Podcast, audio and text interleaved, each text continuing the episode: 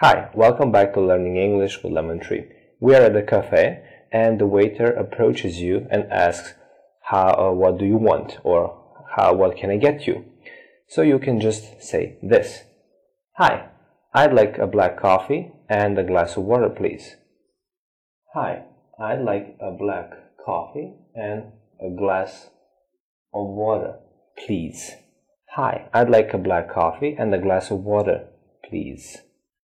So you can just uh, use this when you want to order. You say what you want. Hi, I'd like a black coffee and a glass of water, please. Thank you for watching. See you next time.